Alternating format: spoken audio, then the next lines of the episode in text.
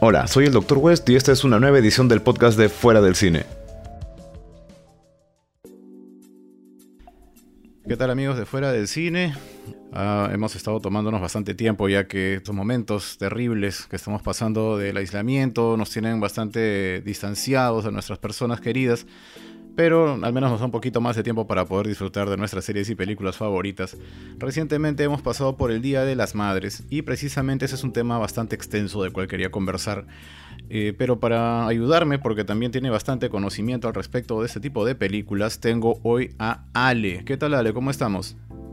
Bien, feliz Día de las Madres para todos, espero que la hayan pasado bien y aprovechen esta cuarentena para ponerse al día con las series y películas de culto que no han visto hasta ahora. Has estado de cumpleaños recientemente, ¿no, Ale? Sí, gracias por acordarte, ya estoy vieja, estoy vieja ya. No, bueno, no, no somos viejos, somos edición limitada, que es diferente. Ah, sí, súper limitada, sí, definitivamente. Ale, Día de las Madres, ¿qué tal lo pasaron? Mm, tranquila, bueno, a la distancia, yo vivo lejos de mi mamá, no tan lejos, a tres cuadras nomás, pero como es domingo uno no sale. Y aproveché para ver esas películas de Día de las Madres que usualmente no puedo ver con mi mamá. claro, este tipo de películas que para nosotros representan pues el, amor maternal en toda su extensión, desde lo más cariñoso hasta lo más demencial, eh, que bueno, lamentablemente muchas mamás no las entienden. Sería tan chévere realmente que pudieran comprenderlo. Irónicamente, gracias a mi madre, vi mi primera película de terror porque mi mamá justamente estaba trabajando, estaba haciendo sus cursos de mecanografía, mientras yo veía Pesadilla en la calle del infierno en Canal 2. Así que gracias mamá, gracias a ti vi mi primera película. bueno, con mi mamá el acercamiento fue un poquito más amplio porque por ese entonces recuerdo que ya pasaban aquí la versión de los 80 de la Dimensión Desconocida y mi mamá era bien fanática, entonces para mí las noches de los sábados en realidad eran la noche de sentarme con mi mamá a ver la Dimensión Desconocida y poquito a poco me fui pegando ya al cine de terror a raíz de eso, ¿no? Así que este, ahorita que me pitea de todas las películas extrañas que veo, este, mamá, por si acaso era tu culpa. Empezando por ahí. Irónicamente, yo tengo una anécdota con Bordelo, con Bordelo Blood. Justamente la pasaban en el 13, sábado en la noche. Mi mamá había salido a una fiesta, yo me acuerdo. Y regresó, no sé por qué, creo que se había olvidado su cartera y me encuentra viendo pues Bordelo. Wow. Alessandra, ¿qué estás haciendo? Viendo los cuentos de la cripta, mamá. Pero lo vemos todos los días a la medianoche. No supo qué decirme. Solamente me dijo, no te acuestes tarde. no le quedó de otra. Sí, pues no le quedó de otra. Yo creo que el fanatismo siempre ha estado en nuestros padres, sobre todo en mamá, eh, de alguna manera. Creo que siempre les ha llamado la atención también el, lado, digamos, más eh, paranormal, o quizás un poquito más oscuro de las películas que han visto, pero que con el tiempo se les va olvidando y eso es una lástima. Así que misión nuestra es hacer que recuerden justamente el gusto que tienen por ese tipo de películas. exactamente. Y eso que yo me acuerdo que mi mamá cada vez que yo veía una película de terror, por ejemplo El Exorcista, mi mamá la vio en el autocinema junto con mi tía. ¡Oh, genial! Y recuerda cómo se traumó pues cuando Linda Blair empieza a vomitar y ella no, ella no quería comer alberjas verdes porque le recordaba mucho esa escena. Sí. O como cuando mi mamá fue a ver en una cita con mi papá a Camino Real, que había Camino A y Camino B, justamente fue, fueron a ver Fuerza Siniestra. Ah, Life Force, claro. Sí, en doble función y terminaron también viendo Incubus. Paso. Qué drástico, ¿eh? Incubus sí es, bien densita como película, como para una cita realmente que o eran bien fanáticos o de verdad no sabían lo que estaban yendo a ver, una de las dos. Eh, en defensa de mi madre, mi padre tenía un pésimo gusto para escoger las películas. ok. Ya, eso dice bastante. Y hablando de seleccionar películas, durante este fin de semana estuvimos conversando un poquito sobre qué películas corresponden justamente a este género peculiar de decir este cine maternal, por así decirlo. Madres que han aparecido en el cine de terror y en el cine fantástico en general, que bueno, nosotros hemos ido atesorando con el paso de los años. Y bueno, llegamos a una lista un poquito extensa, ¿no? Eh, ¿qué, te parece si comenzamos a ver, eh, explorando un poquito las películas que forman parte de esta lista? Según Ipsos, las más conocidas siempre. Viernes 13, Aliens, que todo el mundo asocia a Aliens con una película El Día de la Madre. Sí, clásico. Psicosis. Ya, Psicosis. Y algunas con un 0.05% Brain Dead, tu mamá se come a mi perro. ¿Verdad que ese es el título en España, no? Eh, tu mamá se comió a mi perro. Terrible. Es que técnicamente es una línea dentro de la película. Sí, claro, es un momento que ocurre pues en la película justamente. Y bueno, es, es realmente hilarante. Pues, ¿no? Este es el Peter Jackson en su momento más, más escandaloso, más explosivo, por así decirlo. De todas maneras, creo que no está de más darle una revisada rápida a lo que fue pues Viernes 13, que ya es bien conocida, que la primera película justamente es la que, digamos, es un poquito más tirado hacia el lado maternal ya que en, estos tiempos ya es bien conocido que en la primera película Jason no aparece, a pesar de que era la marca de fábrica de la saga. Ciertamente. Dato curioso de la película, ese no es sino simplemente es kill them mom, mátalos mamá. Oh, Tardé años en saber que eso era mátalos mamá.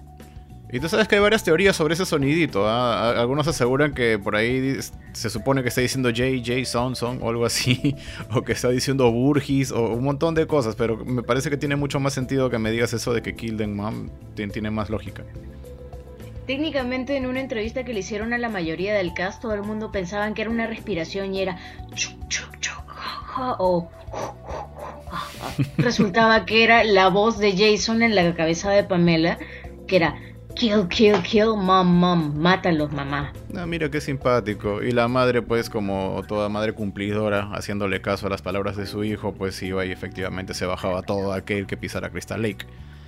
Tenía mucho Así es. Y, y tiene mucho que ver la actuación de Betsy Palmer ahí. Ella oh. actuó en otras películas haciendo de buena gente, haciendo de chica buena, de chica de su casa, y este cambio que hizo como Pamela Borges es más que todo cuando Sean Scott le dijo, estás loca, tú sabes que estás loca, no te importa si estás loca, tú solamente quieres y escuchas a Jason. Punto. Esa es tu inspiración. Y lo hizo muy bien. Bueno, en general creo que si la película se hace memorable es por la actuación que tiene ella que justamente hacia el final de la película, cuando nos enteramos de que ella es pues la, responsable de todos estos asesinatos y que Jason en realidad no es más que un recuerdo, eh, es lo que hace que impresione tanto, ¿no? Porque todos de verdad creíamos de que se trataba pues de, de, esta persona que nunca murió, ¿no? De Jason Borges pero eh, nos sorprende ella siendo una mujer que sin ser muy alta, sin ser eh, una mujer que aparentemente no sería muy fuerte, pues tenía eh, todo lo necesario para poder llevar a cabo estos crímenes y era bastante sangrienta la doña, ¿eh? Mis respetos. Ah, por supuesto que sí. Mis respetos también cuando le, justamente le está diciendo que Jason no era un buen ganador, que estaban fumando, que estaban teniendo sexo. Lo dice con una sonrisa y lo dice tan calmada que uno no pensaría que detrás de todo eso hay una loca psicópata capaz de levantarte con una, con una punta de flecha. Sorry, Bacon, pero así pasó. Sí, es verdad, y, de verdad este no, nos deja pues un, buen recuerdo, nos deja un grato recuerdo de su actuación y esa, esa forma de ver las cosas, ¿no? De decir que para una madre, pues no, no hay hijo malo, no hay hijo maligno, porque hemos visto montones de fotos, es bien conocida, una foto donde está abrazando pues a, Jason con su trajecito y ya con la máscara y todo lo demás. Claro, o también para toda madre no hay hijo feo. Ah, también, ese es un clásico. Ese es un clásico. también se aplica a Freddy Krueger, ciertamente. Oye, Freddy Krueger, a propósito de eso, dentro de la saga de Freddy también hay un montón de mamás. Estábamos dándonos cuenta de ese detalle, ¿no? Empezando por Amanda Kruger, pasando por Alice, wow. Y la propia Heather Langenkamp, que hacia la última película, que es una especie de metapelícula, porque es una película dentro de otra, eh, ella ya es madre, ella ya es mamá y precisamente su temor principal, el, motivo por el cual ella tiene tanto miedo de que la existencia de Freddy sea algo real, es por, no tanto por ella, sino por el bienestar de su hijo. Entonces es, mm, el hecho de, protegerlo a él. Ese es el verdadero motivo por el cual ella está dispuesta a llegar hasta lo más profundo del infierno, literalmente, para buscar a este Freddy, este nuevo Freddy que aparece en, la pesadilla en el Street número 7, vendría a ser. Mm. Eh, y, de verdad se enfrenta a él sin miedo alguno. Pero ciertamente tiene algunas características del personaje de su madre en la primera película sin caer por supuesto en lo que es este el alcoholismo que es lo que su madre utiliza ya que para, para escapar. Puesto que han matado a Freddy sabe que Freddy puede estar persiguiéndolos en sus sueños pero ya no quiere creerlo. Y también la tildan de loca y recurre a la bebida. Ella no hace eso pero la tildan también de loca en su momento hay una marca de fábrica ahí, ¿no? Que la mayoría de personajes adultos en estos casos suelen entrar en negación. Ellos no quieren aceptar que van, eh, que, está ocurriendo una maldición, que hay algo de por medio. A mi hijo no le puede pasar esto. Entonces creo que las madres en buena parte entran en negación para eh, eh, tratar de evitar que, a sus hijos les ocurra algo, ¿no? En este caso era pues la resurrección de este, de este ser del sueño, del amo del sueño, Freddy Krueger. Y bueno, la existencia de Freddy de por sí era algo bastante terrible en realidad. Recordamos el personaje de Amanda Kruger, por ejemplo. Ah, violada por 100 maníacos, por eso a Freddy le decían hijo de 100 maníacos. Correcto. Realmente es eh, un poquito triste, bastante lamentable la vida que llevó pues esta monja Amanda Kruger, que literalmente termina convertida pues en la madre del producto de todos estos insanos a los cuales ella trataba de cuidar. Ella estaba en una misión noble y le pagaron con la peor moneda posible. Irónicamente en la película nos muestran incluso un renacimiento de Freddy a través de su propio nacimiento. A ver, a ver cómo está eso.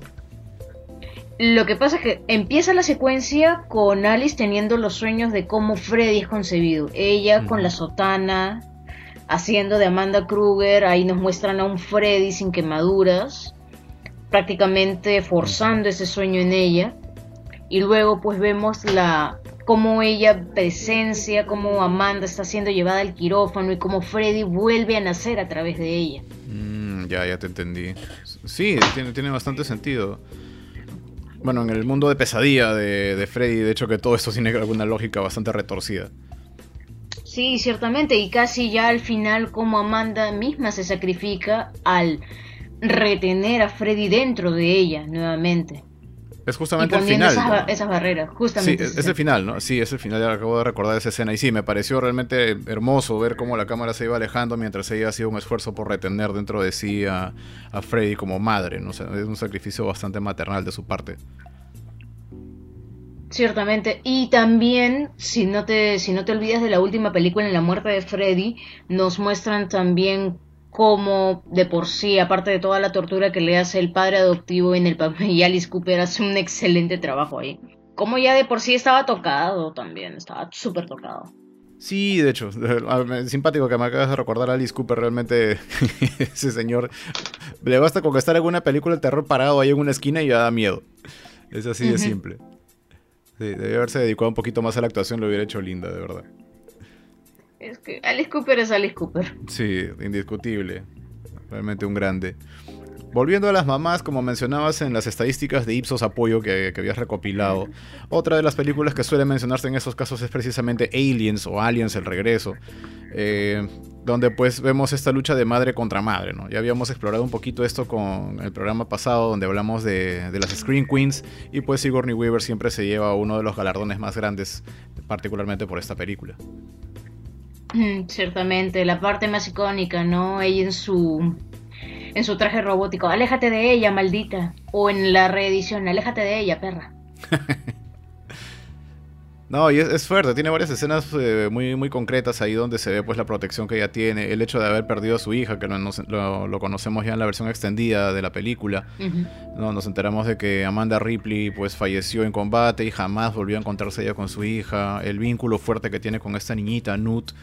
Y bueno, básicamente se desvive durante toda la segunda mitad de la película por protegerla a ella, ¿no? Ciertamente, y al inicio de la tercera, cómo es cómo se siente completamente decepcionada y cómo entra en depresión cuando se da cuenta de que no está y que es la única sobreviviente y hasta el gato no está. Oye, pero ahí en ese momento te juro que ese sentimiento de decepción, ese sentimiento de tan negativo, lo sentimos también los espectadores, porque dijimos, después de todo lo que ha pasado en la segunda película, me vienen a decir que la tercera empieza así. O sea, no, no puede ser. Yo mm. Solidariza, solidariza totalmente Pero irónicamente, al final del corte original, vemos a una Ellen Ripley muriendo tranquilamente, a diferencia del corte original que nos mostraron en el cine, que es Ellen Ripley cayendo tranquilamente, resistiendo al revientapechos de la reina, lo cual no me pareció muy verosímil. Prefiero el, corte original, donde vemos a Ellen Ripley ya de una vez aceptando su destino y sacrificándose, porque sabía que era lo que tenía dentro de ella. Sí, y ahora que lo mencionas nuevamente aquí cuenta como una especie de embarazo, ¿no? Durante toda la película ella básicamente tiene una reina alien creciendo dentro de ella y también busca que eliminar a, esta criatura, ¿no? Sabe que está dentro de ella, sabe que tiene que irse y como dice sí, en, el corte del director ella simplemente se sacrifica con toda la tranquilidad del mundo, eh, quitan esta secuencia de del alien tratando de salir de ella. Y bueno, tiene bastante lógica, tiene bastante sentido. De verdad es bien este. Implica mucho sacrificio de parte de Ripley. Y bueno, ser madre es un sacrificio. Definitivamente. Si no, pregúntale a la madre de cada uno. ¿no? Cada uno de los que están escuchando mm. esto, pregúntenle a su mamá y digan si no ha sacrificado nada al momento de, de convertirse en mamá. Les dirá que no, pero en realidad sí han sacrificado eh, mucho. Horas de sueño, sobre todo. Particularmente, sí. Nos consta. Bueno, ¿qué otra madre tenemos en la lista de Ipsos Apoyo? De las de Ipsos, bueno, continuamos con, una de las más votadas también. Sin duda alguna, pues la mejor amiga de todo hombre es su mamá. Frase célebre de esta película de Alfred Hitchcock, Psycho, que conocida aquí como Psicosis. Aunque no tenemos un trasfondo en la película original de qué le pasó a la madre de Norman Bates, sabemos que era muy controladora. Sí, en la durante la el desarrollo de la película vamos conociendo poquito a poco pues a, esta la proyección que él tiene de esta madre de esta madre esto sobreprotectora, ¿no? Que la mantiene lo mantiene bajo control todo el tiempo aunque podría ser simplemente algo o una idealización del mismo Norman y que su madre no haya sido así originalmente, no lo sabemos. Ah, probablemente es un reflejo de cómo él veía a su madre, más allá de cómo ella haya sido en la realidad. Claro. Hay madres castrantes, hay madres comprensivas, hay madres controladoras, hay madres para escoger. sí. En este caso, pues, eh, digamos que la relación que tenía Norman Bates con su mamá era tan, pero tan fuerte, por lo menos del lado de él, que una vez que ella dejó de existir, digamos que él no pudo con eso y decidió mantenerla viva a través de sí mismo. Claro. Irónicamente, en las secuelas, Norman Bates, bueno, ya estaba teóricamente curado. Un, este, justamente una mujer se hace pasar por su madre y lo empieza a atormentar y él realmente cree que su madre sigue viva lo cual es irónico porque termina simbólicamente matando a su madre, matando a la única persona en toda la película, que es la mujer que lo estaba inculpando por los nuevos asesinatos. Correcto. Y ahora, esta, esta figura de, de encarnar, digamos, a una persona que ya ha fallecido, pues la hemos visto repetida también en montones de películas posteriores. Sin embargo, esta fue la primera que proyectó con todas las reglas posibles cómo debía verse una persona tan desquiciada que era capaz de mantener pues la imagen viva de un personaje ya fallecido. Y bueno, hablando de madres desquiciadas, nos estamos olvidando de una madre que si bien no está dentro de nuestro conteo, vale la pena mencionarla, que es la mamá de Carrie White. Opa, claro. Ella en realidad pues eh, me resultaba mucho más atemorizante la mamá que, que la propia Carrie. ¿no? A pesar de que ella era la que desarrolla los poderes mentales, la que está pues este, atormentada, la que termina con, esos poderes que le permiten hacer inclusive daño si es que es necesario, pero la verdadera causa de todos los temores, la el verdadero personaje que atemorizaba aquí no era ella, era la mamá. Y lo peor de todo es que tenía razón. Eso es lo que más duele, es el final. Sí, es cierto. Lo peor de todo es, te vas, te van se van a burlar de ti, se van a burlar de ti. No, mamá, no se van a burlar de mí. Se terminan burlando de ello. Me sentí tan mal. ¿Pero por qué? en realidad no había ninguna necesidad.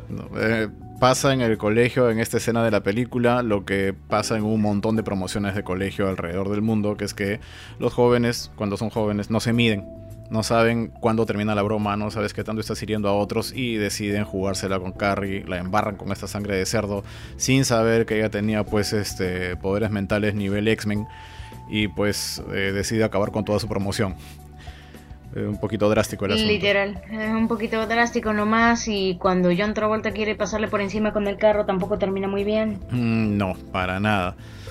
Pero nuevamente la verdadera influencia fuerte que tenía aquí Carrie, más allá de, del maltrato de sus amigos, pienso yo en ese momento que le debe haber dolido muchísimo, lo que realmente le rompió el corazón es haberse dado cuenta que durante todo este tiempo su mamá tenía razón que durante todo este tiempo todas esas cosas, toda esa locura que metía su mamá y que tienes que tener cuidado con esas personas, que no te acerques, que no quiero, que no me salgas, que no acá, que no allá, y finalmente darte cuenta que sí, todo lo que te decía tu mamá, que pensabas tú que estaba loca, pues era verdad, te iba a pasar y te pasó. Y literalmente ella empieza a creer que su madre también tiene razón en la parte de que ella es un pecado. Exacto. Porque siempre le recordaba de que era un pecado, que era un error. Entonces, si mi mamá tuvo razón al decir que se iban a burlar de mí, significa que ella tiene razón al decirme que soy un pecado, que no debí nacer. Entonces, esa, ese tic psicológico que ella tiene es lo que aparte le ayuda a intensificar sus poderes y sabemos que terminó con demoliendo toda su casa. Sí, aparte la madre le, infundía mucho ese terror bíblico, ¿no? Le refería constantemente pasajes bíblicos, la encerraba en un cuartito con este crucifijo realmente espantoso, que, creo que es una de las imágenes que a mí más me daba miedo de la película, eh, y, la obligaba a estar encerrada ahí rezando por horas, quién sabe cuánto tiempo. Era, era su mecánica de castigo. Me acuerdo de una escena en particular que es cuando ella tiene su primer periodo y ella no tenía ni idea de que era su periodo cómo la madre la castigó justamente metiéndole a este cuarto y diciéndole, ves, te estás deshonrando, es el diablo el que ha venido por ti. Ah, no, terrible, realmente terrible. Entendemos la sobreprotección de una madre, pero yo creo que aquí a la señora se pasó un poquito para el otro extremo. Moraleja chicos, el fanatismo religioso no es muy bueno. A menos que estén adorando a nuestro dios Cthulhu, ah, ahí está permitido. Ah, sí, eso sí. Si no, consideren de antemano que los extremos pues no son buenos. Y hablando de extremos, una señora que también se lleva al extremo y de la cual eh, justamente Ale nos hizo un artículo bastante simpático que está publicado en fuera del cine.com es eh, Kathleen Turner con su película Serial Mom. Ay, la mamá asesina, que le encanta reciclar reciclar, a ver cómo está eso.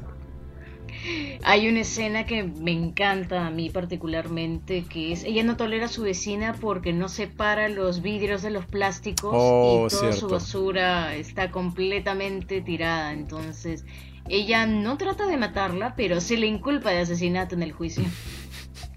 Sí, ya recordé. Toda esa secuencia del juicio de verdad es demencial. O sea, me, cuesta mucho trabajo creer que un ama de casa convencional tenga tanta malicia en sí como para manipular a todo el jurado, tal como lo hizo esta señora en, en la película.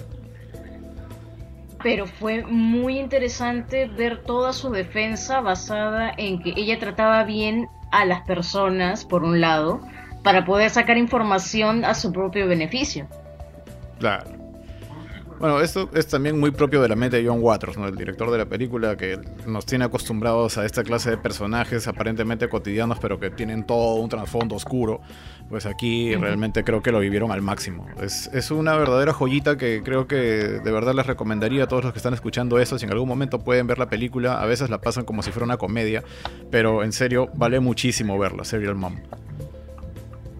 Ciertamente, y pongan atención porque hay una parte en la cual van a escuchar la voz de, del mismo Waters.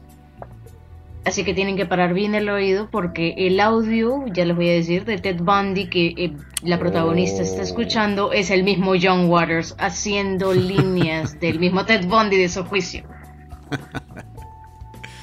no, creo, John Waters sabía muy bien cómo perturbar a la gente con detallitos así bien encaletados lo que hacía. Es que sabemos que John, John Waters es el duque de la inmundicia, le encantan ese tipo de cosas.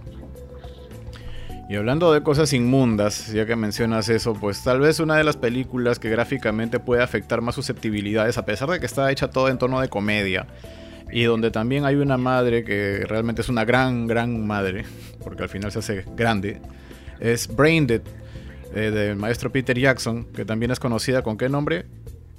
Tu mamá se comió a mi perro. Tu mamá se comió a mi perro. Título que le pusieron en España muy apropiado. Y aquí también conocemos pues a Lionel y a su mamá, la señora Vera, que pues es la mujer más sobreprotectora que uno puede imaginarse. Y también era asesina. Hacía todo lo que sea para mantener a su hijo bajo su ala. Sí, le, arruinaba las citas, eh, le, exigía pues que, se distanciara de esto o de aquello, lo retenía en casa, era literalmente un niño grande, no lo tenía bien cuidado al hombre. Eh, y de verdad eh, lo, afectaba muchísimo. Lionel sufre bastante por todo esto porque no podía tener interacción con nadie y apenas él empieza a salir pues con, con esta chica, con Paquita, digamos que mamá cambia por completo su actitud hasta que ocurre la tragedia más grande que podría ocurrir con una madre de este tipo. La mordida. La mordida. Efectivamente, la muerde una especie de una criatura que creo que es un monorrata de no sé dónde diablos, una criatura realmente horrenda y poco a poco la madre empieza a convertirse en una especie de zombie o no sé qué tipo de criatura realmente, no sé si llamarla un zombie, pero eh, poco a poco pues empieza a, transfigurarse cada vez más y literalmente se convierte en el, en el jefe final, digamos, de esta historia.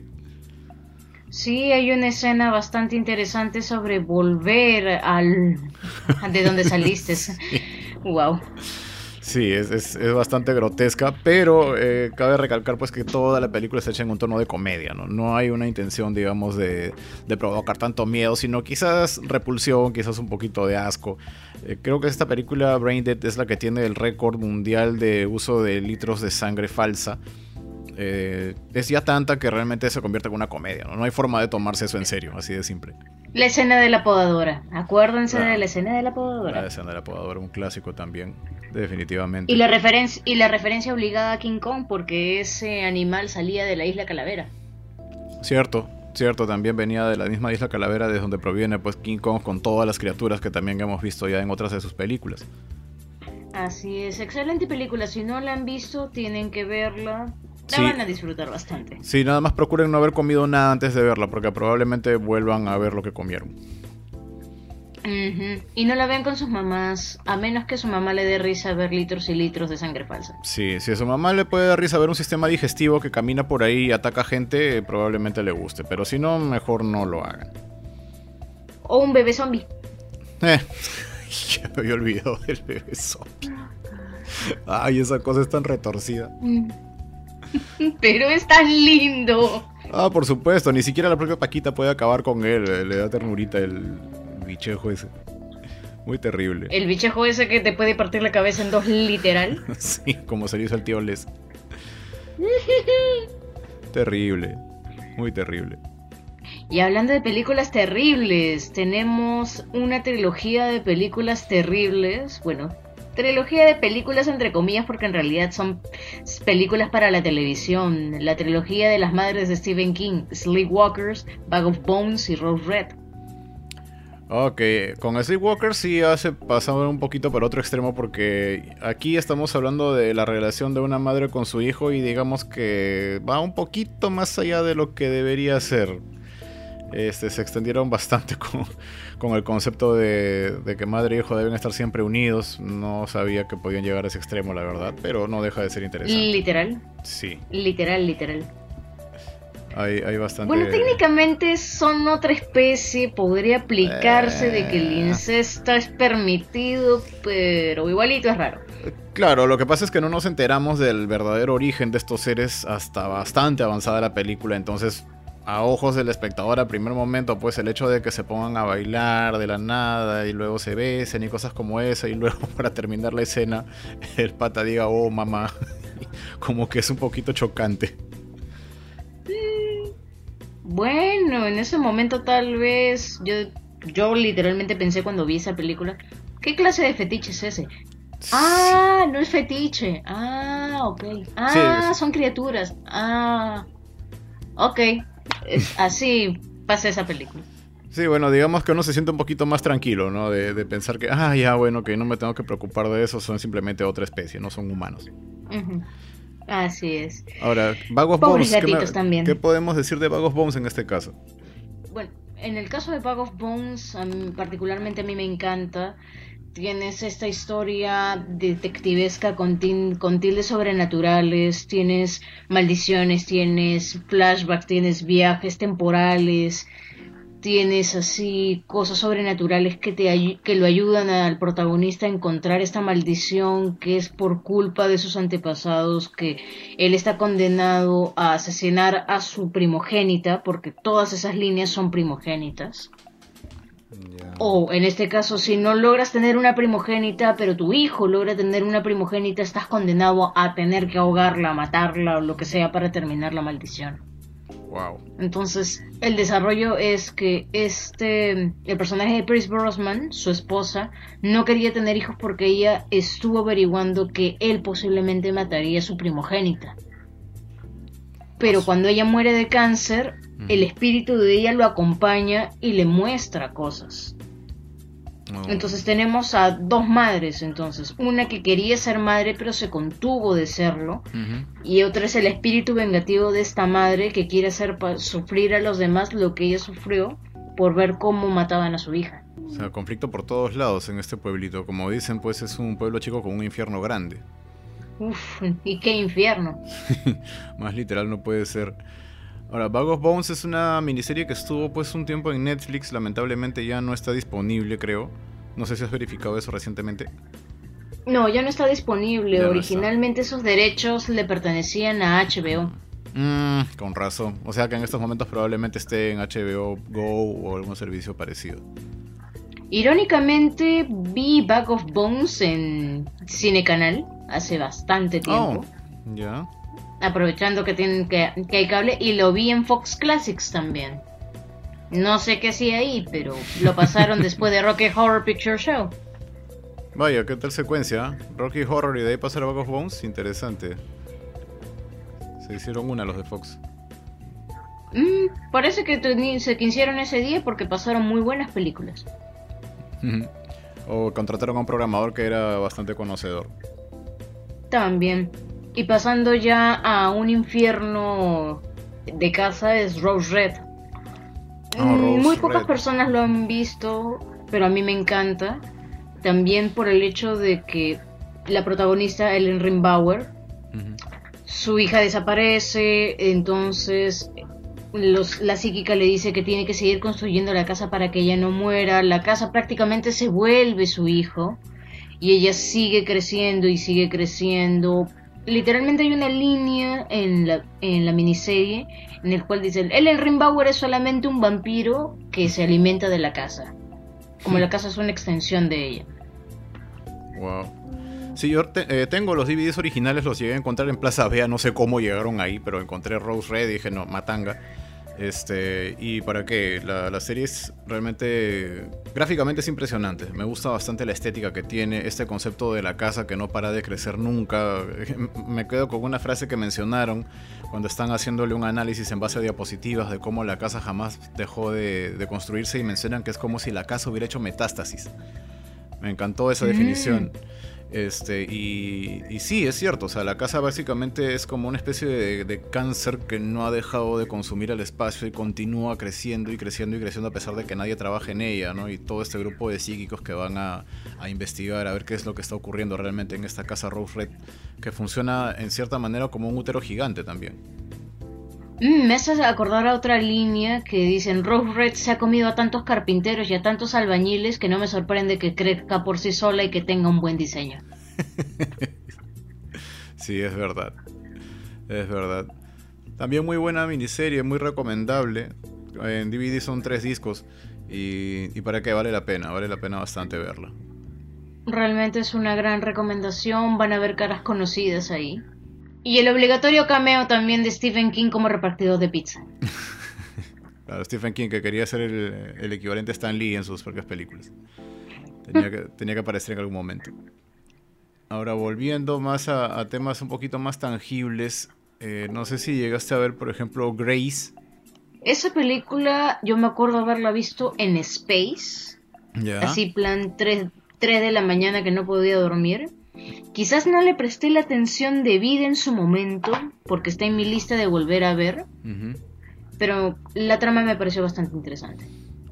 Sí, o sea, creo que refleja bastante bien eh, todos los temores sobre la maternidad. Eh, estamos hablando aquí de una madre que no quiere ni siquiera que la, que la traten en una clínica. Ella quiere dar a luz eh, a través de un método natural. la llevan a determinado lugar donde la están viendo para que ella pueda dar a luz sin necesidad de anestésicos, ni operación, ni nada por el estilo. Y bueno, el hecho de que la niña nazca muerta, pues creo que eso es un pánico que, a cualquiera le, le, debe afectar de una manera horrenda, ¿no? Y medio que te dan a entender que tanto puede el amor de madre que hizo que la niña viva. Nunca nos dejan en claro durante el transcurso de toda la película si la niña realmente está viva o ella está convencida de que la niña está viva y en realidad lo que tienen durante todo este tiempo en las manos es un cadáver. Este, pero la niña huele mal, se le cae su pelito, este, ni aunque la laven deja de apestar a que algo no está bien. Y ya lo más terrible es que no consume leche, sino sangre. Entonces mm. nos hace pensar bastante, ¿no? Hasta qué punto una madre está dispuesta a sacrificar inclusive su propia humanidad con tal de que la niña siga viviendo.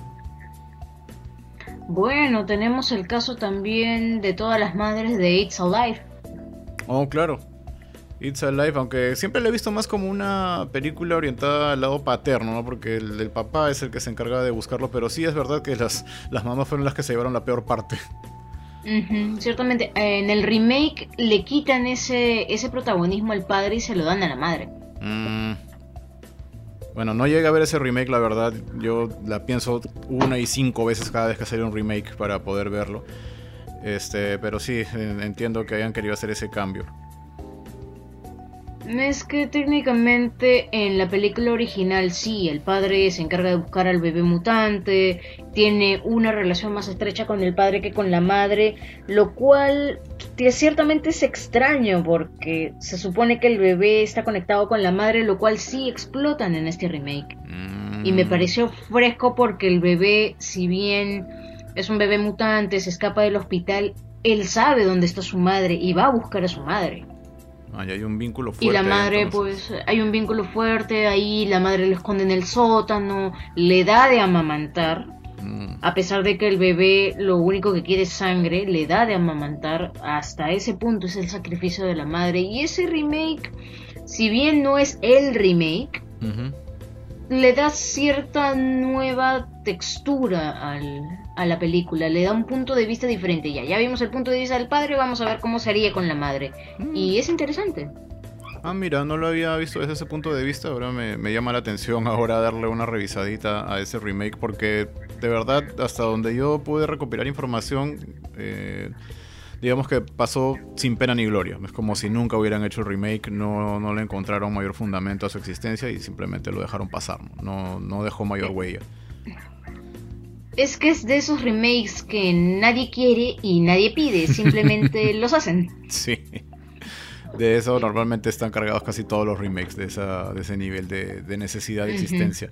Ya que me hablabas justo de, esta necesidad de la madre de, mantenerse ah, en contacto con el hijo de esta forma, me hiciste recordar una película que creo que no la vimos en la lista original que estábamos haciendo, pero la acabo de recordar que es The Brood. Ah, déjame verificar cómo fue el título en español que le pusieron, porque eh, tenía varios nombres en español. El engendro del diablo le pusieron, o también algo como proyecto no sé qué número. Tenía un número especial, no recuerdo bien. El asunto es que aquí estamos hablando de una serie de asesinatos que empieza a ocurrir donde los asesinos son pequeñitos. Aparentemente son enanos o son niños. Cromosoma 3 era el nombre, ya me acordé, en, España. Este, el detalle es que estos niños... Eh, son eh, cuando digamos que cometen su crimen inmediatamente se les encuentra desfallecidos, como si estuvieran muertos y se dan cuenta de que tienen una especie de, joroba, algo en la espalda que funciona como una especie de carga de energía. Una vez que esa energía se termina, simplemente los niños dejan de existir. Empiezan a rastrear el origen de, estos, de estas criaturas que parecen niños hasta que llegan a la existencia de una mujer que por una malformación eh, constantemente ella puede dar a luz a estas criaturas y los cuida realmente como si fueran, literalmente son sus hijos. Entonces ella cuida de estos niñitos y los manda a hacer fechorías constantemente para tratar de protegerse, para que nadie la pueda investigar ni nada por el estilo. Eh, es realmente eh, chocante ver el momento en el que ella revela pues que ella ni siquiera estos niños no los eh, digamos no los tenía por una vía natural sino que le crecían como un tumor al costado del estómago y nada desde ahí nada más ella los cuidaba hasta que crecían vivían por un tiempo determinado y luego dejaban de existir eso me hace recordar a especies ya, tiene un aire especies. Imagínate especies, pero sin irte a lo extraterrestre. Más bien es, más como body horror. Es un horror físico, un horror mm. corporal. Interesante. Algo, algo así como Society, más o menos. Ya, va por ese lado. Va por el lado de Society.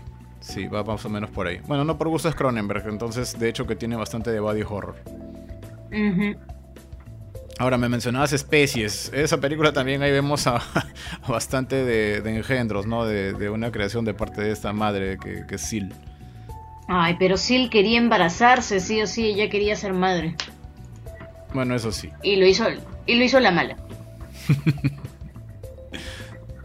es, es, curioso porque consideran por algún lado, por la estética que tiene eh, esta, esta criatura, este Sil, una especie de secuela espiritual de Alien, porque también es un extraterrestre, es un diseño de, de H.R. Giger.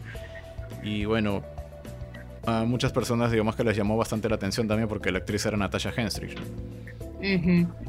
es que ciertamente es tomar el concepto de alien y sexualizarlo al, extremo y meterle manipulación genética. Ahora, las mamás en estos casos han sido pues hasta este momento medio villanescas, pero también hay bastantes que son heroicas. Y creo yo que el caso que se ha, digamos, extendido más a través del tiempo, el heroísmo lo hemos visto retratado principalmente en un personaje bien conocido, también una, una de nuestras Screen Queen favoritas, y estoy hablando de Jamie Lee Curtis en su personaje de Laurie Strode en la saga de Halloween. A ella la han desarrollado bastante bien en todas sus facetas, empezando como adolescente, yendo ya al papel de madre y ahora el papel de abuela. Claro, son diferentes generaciones.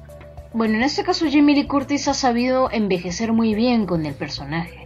Sí, sí, alucina. Eh, yo recuerdo cuando vi el Halloween del 2018, eh, hay una escena en particular, y creo que lo mencioné también en el programa pasado, cuando ella, eh, digamos que está en una cena con su, su hija y su nieta, y ella se siente en un momento bastante mal por la forma en la que está llevando la conversación y se sale un momento de ella, se va hacia la carretera, se queda parada en un borde y toma un poco de aire fresco y por un momento de verdad se siente, eh, logra, logra transmitir esa sensación de que esta mujer lleva toda su vida vinculada a esta entidad que es Michael Myers y literalmente le desgraciaron la existencia, su vida quedó convertida en otra cosa y ha dedicado cada año después de eso a cuidarse ella y a cuidar de su familia también.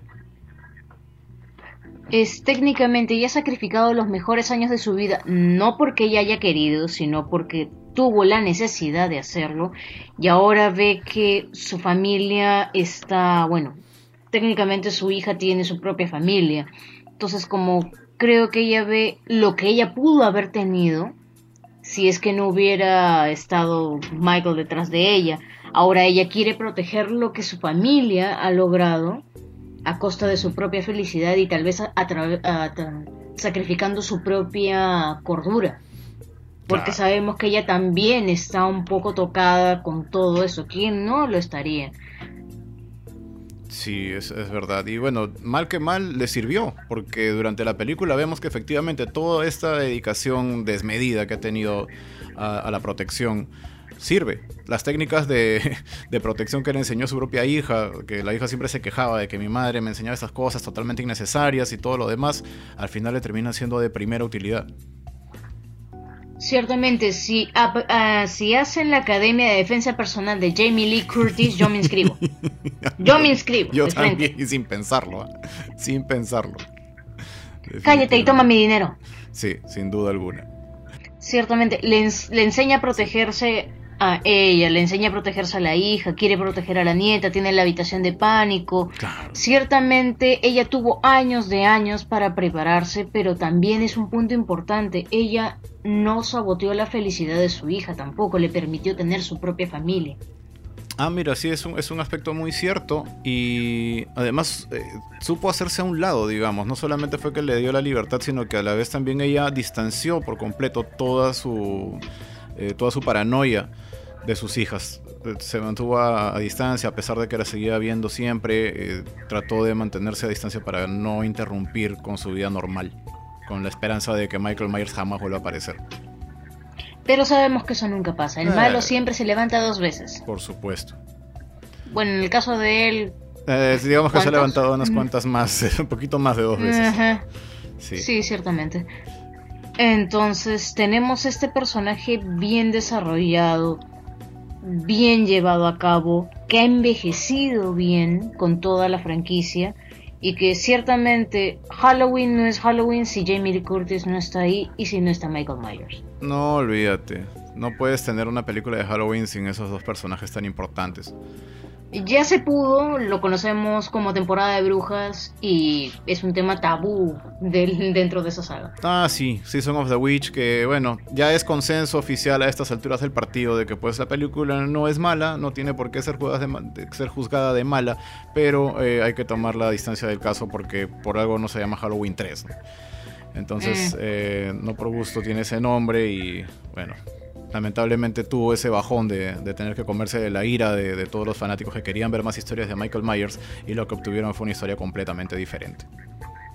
Aunque si lo vemos desde cierto punto puede ser que Michael haya tardado un poquito en recuperarse de las mm, quemaduras. Digamos. Mm. Y esa película es solamente el relleno en el cual ya Michael se está recuperando, esperemos un poquito, no va a poder levantarse en este Halloween, pongamos otra cosa mientras tanto. Claro.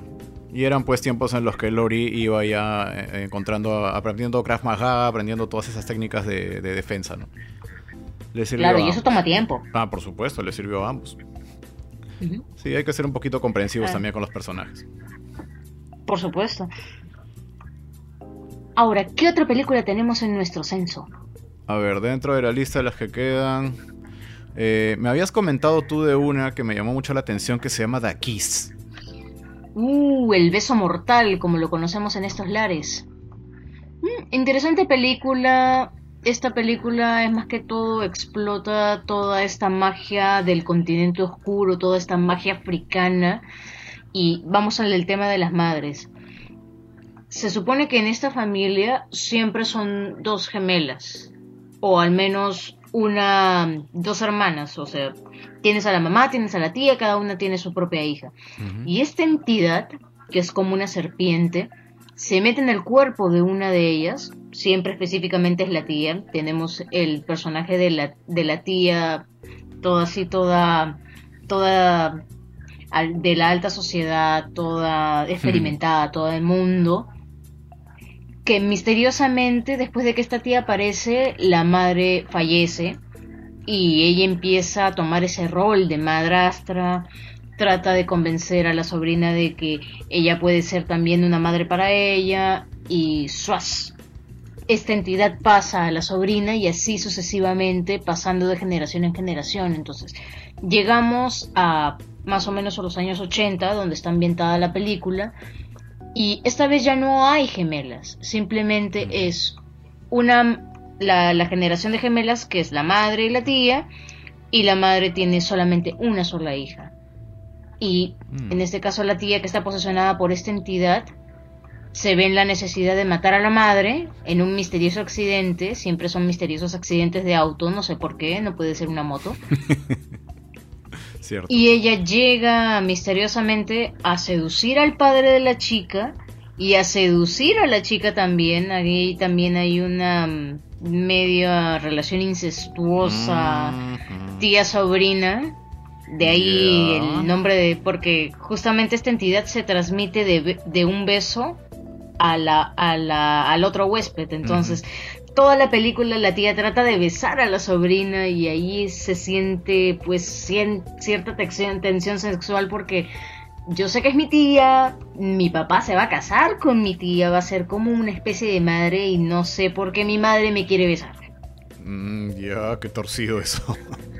Es un poco torcido, la película tiene unos momentos así medio sensualones con el con la madrastra slash tía malvada slash serpiente malvada con el padre, con el enamorado de la sobrina y con la sobrina también. Una película que si bien es poco conocida, vale la pena verla. Yo se les recomiendo. Dejando de lado las escenas un poquito sacadas de contexto, es una buena película que pueden disfrutar. The Kiss, ¿no? Más o menos es el 88, me parece. Sí. Ya, wow. Y hablando de otras películas donde también eh, tenemos una madre que la, que la pasa bastante mal, eh, creo que no podemos avanzar sin, sin, mención, sin dejar de mencionar la que es pues este, la cacerita de todos los festivales de terror universitario, la película que siempre te ponen cuando te ponen tu curso 101 de apreciación del cine de terror, El bebé de Rosemary. Ay, el bebé de Rosemary. ¿Qué pasaron? ¿Qué le han hecho sus ojos? claro. Si bien el bebé de Rosemary es un clásico, Mm, podría tomarse en cuenta de que ella solamente es un chivo expiatorio del esposo para conseguir fama. Técnicamente él solamente la necesitaba para que diera luz al hijo del diablo. Sí, es. Técnicamente solamente es eso. Sí, la utilizan de la, de la peor manera, pues, y lo que vemos durante toda la película es la exploración, donde encima la hacen dudar. Ella misma no está segura de si realmente está ocurriendo toda esta tragedia a su alrededor, de, estar rodeada de un montón de satanistas, o si simplemente es una alucinación de su parte.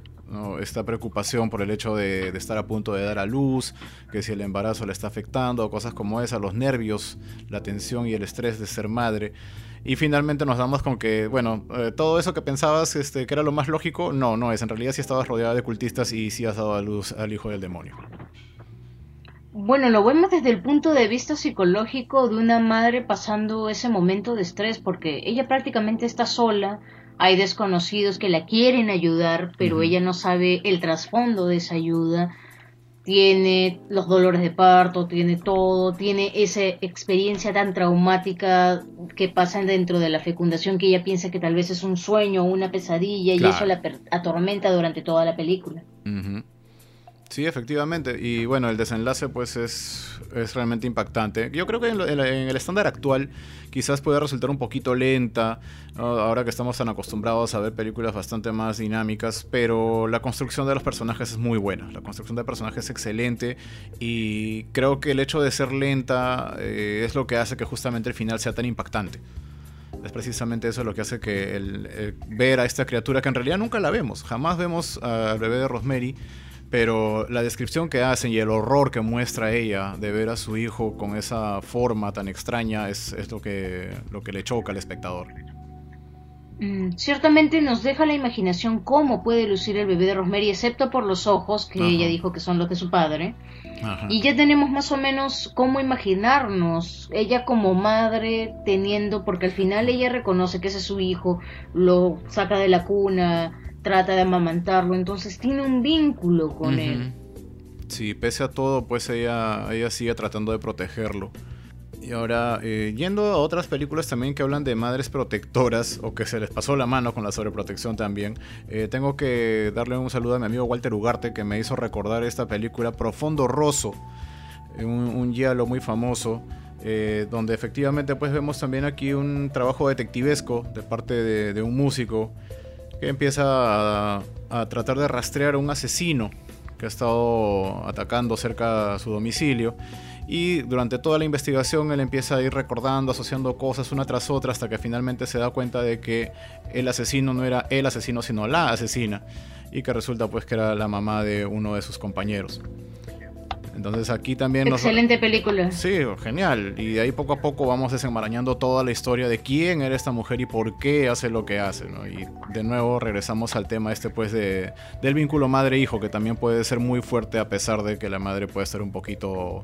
que le, que le falten un par de jugadores ahí en, en la cabecita. ¿no? Mm, Dario Argento, ¿qué esperaban señores? Sin duda alguna.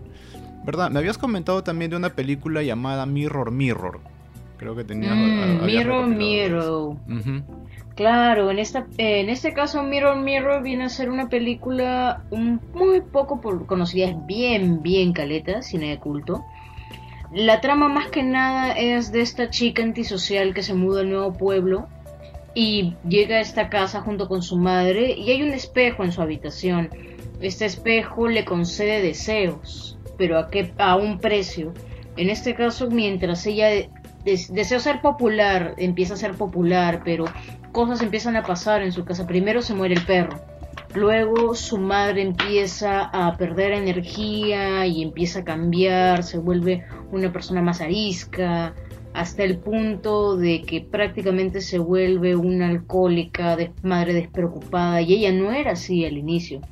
Ella al inicio se preocupaba bien porque su hija se vistiera un poco más decente dentro de sus términos, que tuviera amigos, que saliera, que tuviera pareja. Y luego este cambio tan radical entre deseo ser popular, deseo tener enamorado, todo lo que la madre quería para ella, cómo se va cobrando con la salud y la mentalidad de la madre hasta el punto en el que ya la criatura que habita en el espejo mata a la madre de una manera tan visceral. La madre está discutiendo con la protagonista y sale una mano demoníaca y le arranca el corazón y ve cómo se desploma y ella prácticamente se queda muda y el cadáver de su madre lo deja ahí pudriéndose y ella continúa como si nada. Prácticamente es el máximo sacrificio de una madre, sin saberlo, por supuesto, porque ella no sabía que el espejo tenía esta ente demoníaca adentro, para que su hija pudiera continuar viviendo la vida que ella quería. Wow. Y bueno, eh, cabe destacar aquí que por encima de la trama, que por lo que me estás explicando es bastante genial, este, las actuaciones también son destacables. Eh, dentro de la película tenemos la actuación de dos mujeres que han sido realmente icónicas en lo que se refiere a cine y televisión de terror, muy a su manera cada una. Está Ivonne de Carlo, la popular Lily Monster actúa en esta película. Y también tenemos a la gran Karen Black, que es conocidísima por una película llamada Trilogía de Terror, Trilogy of Terror, del año 75, mm. donde ella solita protagoniza tres cortos realmente geniales de terror. Entonces, el hecho de tener solamente estas dos mujeres en esta película ya es motivo más que suficiente para que la vean. Ciertamente, chicos, es recomendable que la vean. Tiene que ser parte de su colección. Si no la han visto, búsquenla. Mucho, muy recomendable. Ahora, si hablamos de madres que han sabido ser atormentadas por una entidad, eh, probablemente atrayéndola sin darse cuenta, quizás la película que, más me llamó la atención por ese lado ha sido The Babadook. Esta película pues nos mm. cuenta justamente la historia de una madre que de un momento a otro ella estaba cuidando a su hijo y se encuentra con un libro de cuentos que le menciona una criatura llamada Mr. Babadook y que aparentemente tiene una maldición, que cuando, cuando uno eh, piensa en esta criatura, inmediatamente va a venir por ti en algún momento. Y efectivamente, a partir de ese instante empiezan a ocurrir hechos paranormales, cosas bastante extrañas que ella no puede explicar y está convencida de que esta criatura viene por ella. Al inicio ella negaba la existencia de Mr. Babadook, pero el Babadook tú sabes que cuando lo niegas, más te fastidia. Como suele pasar con estas entidades. Sí, y también el hijo no ayuda. en para nada. Déjame decirte que lo quería. Dios mío, métele la chancla, métele la chancla. Sí, sucede que el hijo de, esta señora pues este tiene un desorden nervioso muy fuerte y es que ambos en realidad están en un desorden nervioso. Comenzamos la película con eh, enterándonos pues justamente de que el esposo de, de la señora ha fallecido. Entonces, este hecho creo que desencadena eh, que ambos tengan serios problemas de interacción, eh, son callados, muy reservados en ciertos aspectos. Y en buena parte, eh, una interpretación bien grande de esta historia es que Mr. Babadook en realidad es la culpa es el hecho de que esta culpa tan grande que empieza a acosar a esta mujer, que no la deja vivir en paz, que constantemente la anda eh, metiendo en problemas y haciéndole creer que todo el mundo está tratando de, ir contra ella, es eso justamente lo que ella ve. Entonces podemos interpretar la película de las dos maneras. Por un lado, es posible que realmente existe una criatura, una entidad llamada Mr. Babadook, y por otro lado, que simplemente ella está acechada por su propia culpa, porque ella cree ser responsable de lo que pasó con su esposo. Mm, ciertamente, y también acosar al hijo porque técnicamente él falleció mientras ella estaba esperando al bebé, así que podría ser que el Babadook atacando a su hijo simbolice ese odio que ella le tiene inconscientemente a su hijo porque el esposo falleció mientras ella estaba yendo al hospital a dar a luz, así que indirectamente eh, podría asociarlo con esa culpa. Mm, sí, tiene mucho sentido porque justamente el, momento más importante creo yo de la película es cuando ella finalmente toma conciencia de que este es mi hijo y yo lo voy a proteger Y, no vas a pasar por encima de mí. Entonces aquí es ese momento de aceptación. Eh, sí, podría ser, eh, digamos, el, momento en el que rompe con lo que me estás explicando, ¿no? E-, ese sentimiento de culpa ya queda anulado por completo pero no por completo porque si no, si no recuerdas la escena final, ella mm. baja a alimentar al bábaro. Ah, claro. Lo, lo mantiene a raya. Ciertamente la culpa, el odio se mantiene ahí, Exacto. pero se mantiene a raya. Ella lo alimenta, pero no lo alimenta descomunalmente como lo hacía antes. Así es, es que bueno, la culpa es un sentimiento que una vez que llega nunca se va, así que de todas maneras lo, que, lo mejor que podemos hacer con ello es simplemente mantenerlo ahí guardadito. Le vas a dar de comer eventualmente, sí, pero que se quede ahí nomás pequeñito, bien guardado, porque en su momento quizás le toque salir. Claro, o sea, el Babadook siempre va a estar con ellos siempre va a estar en el sótano mientras lo mantengan repelido en el sótano y pueden llevar una vida normal porque la película termina con la fiesta de cumpleaños del hijo. Claro. Que era justamente de lo que ellos no querían hablar, no querían mencionar absolutamente nada de ningún tipo de celebración ni nada por el estilo y ambos cambian por completo de vida en ese punto. Claro, ciertamente podría decirse que el Babadook es una catarsis que ellos necesitaban pasar para que eh, pudieran tener una vida mejor. Exacto. Exacto. Entonces esto sí es, como decíamos propiamente, de la, del esfuerzo de una madre, ¿no? De ese sacrificio, de esa búsqueda, pues, de, salir adelante, de romper por completo con todo el esquema de, de, estar abajo. Y no solamente por ella, sino también por su hijo. Ciertamente, tenemos, como ya lo dijimos al inicio, hay diferentes tipos de madres, pero la motivación para todas es siempre el amor y, la, y proteger a su hijo. Efectivamente. Y bueno, no hemos terminado la lista porque de verdad sería de nunca acabar realmente. Hay montones de otras películas que también tocan ese tema maternal y seguramente van a aparecer por ahí. Si ustedes más bien se saben alguna, no dejen de comentarnos al respecto de ello. Y nada, pues esta es nuestra manera de rendir tributo a todas estas mamás que se nos han, eh, han formado parte de nuestra vida desde que tenemos memoria de este tipo de películas y que bueno, seguramente seguirán apareciendo porque año tras año salen más películas y nosotros vamos a estar ahí para verlas. Ciertamente, hasta que nos quedemos ciegos. Sí, sin duda alguna. Bueno, oye, muchísimas gracias, de verdad ha sido un grato momento como siempre para recordar estas películas. Y nada, este, espero que nos encontremos pronto para, bueno, que nos encontremos de verdad una vez que se acabe todo este tema de la, de la cuarentena y podamos seguir con estas conversaciones. Ciertamente, si quieren sugerirnos algún tema, háganlo a través de alguna de nuestras redes sociales y de ley la vamos a hacer. Así es. Ok, Ale, nos vemos entonces. Cuídate. Un abrazo. Bonita cuarentena. Pásenla bien, pónganse su boquera para salir y eviten el contacto, chicos. Eviten el contacto, así es. Y nos vamos.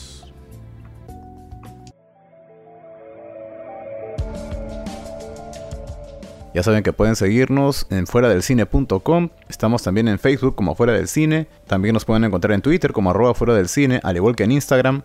Estamos en todos los medios de difusión de podcast, así como iVoox, iTunes y demás. Y vamos también en Sol Frecuencia Primera los martes y jueves a las 10 de la noche. Muchas gracias por compartir estos minutos con nosotros. Por mi parte eso es todo. Soy el Dr. West. Nos encontramos como siempre fuera del cine.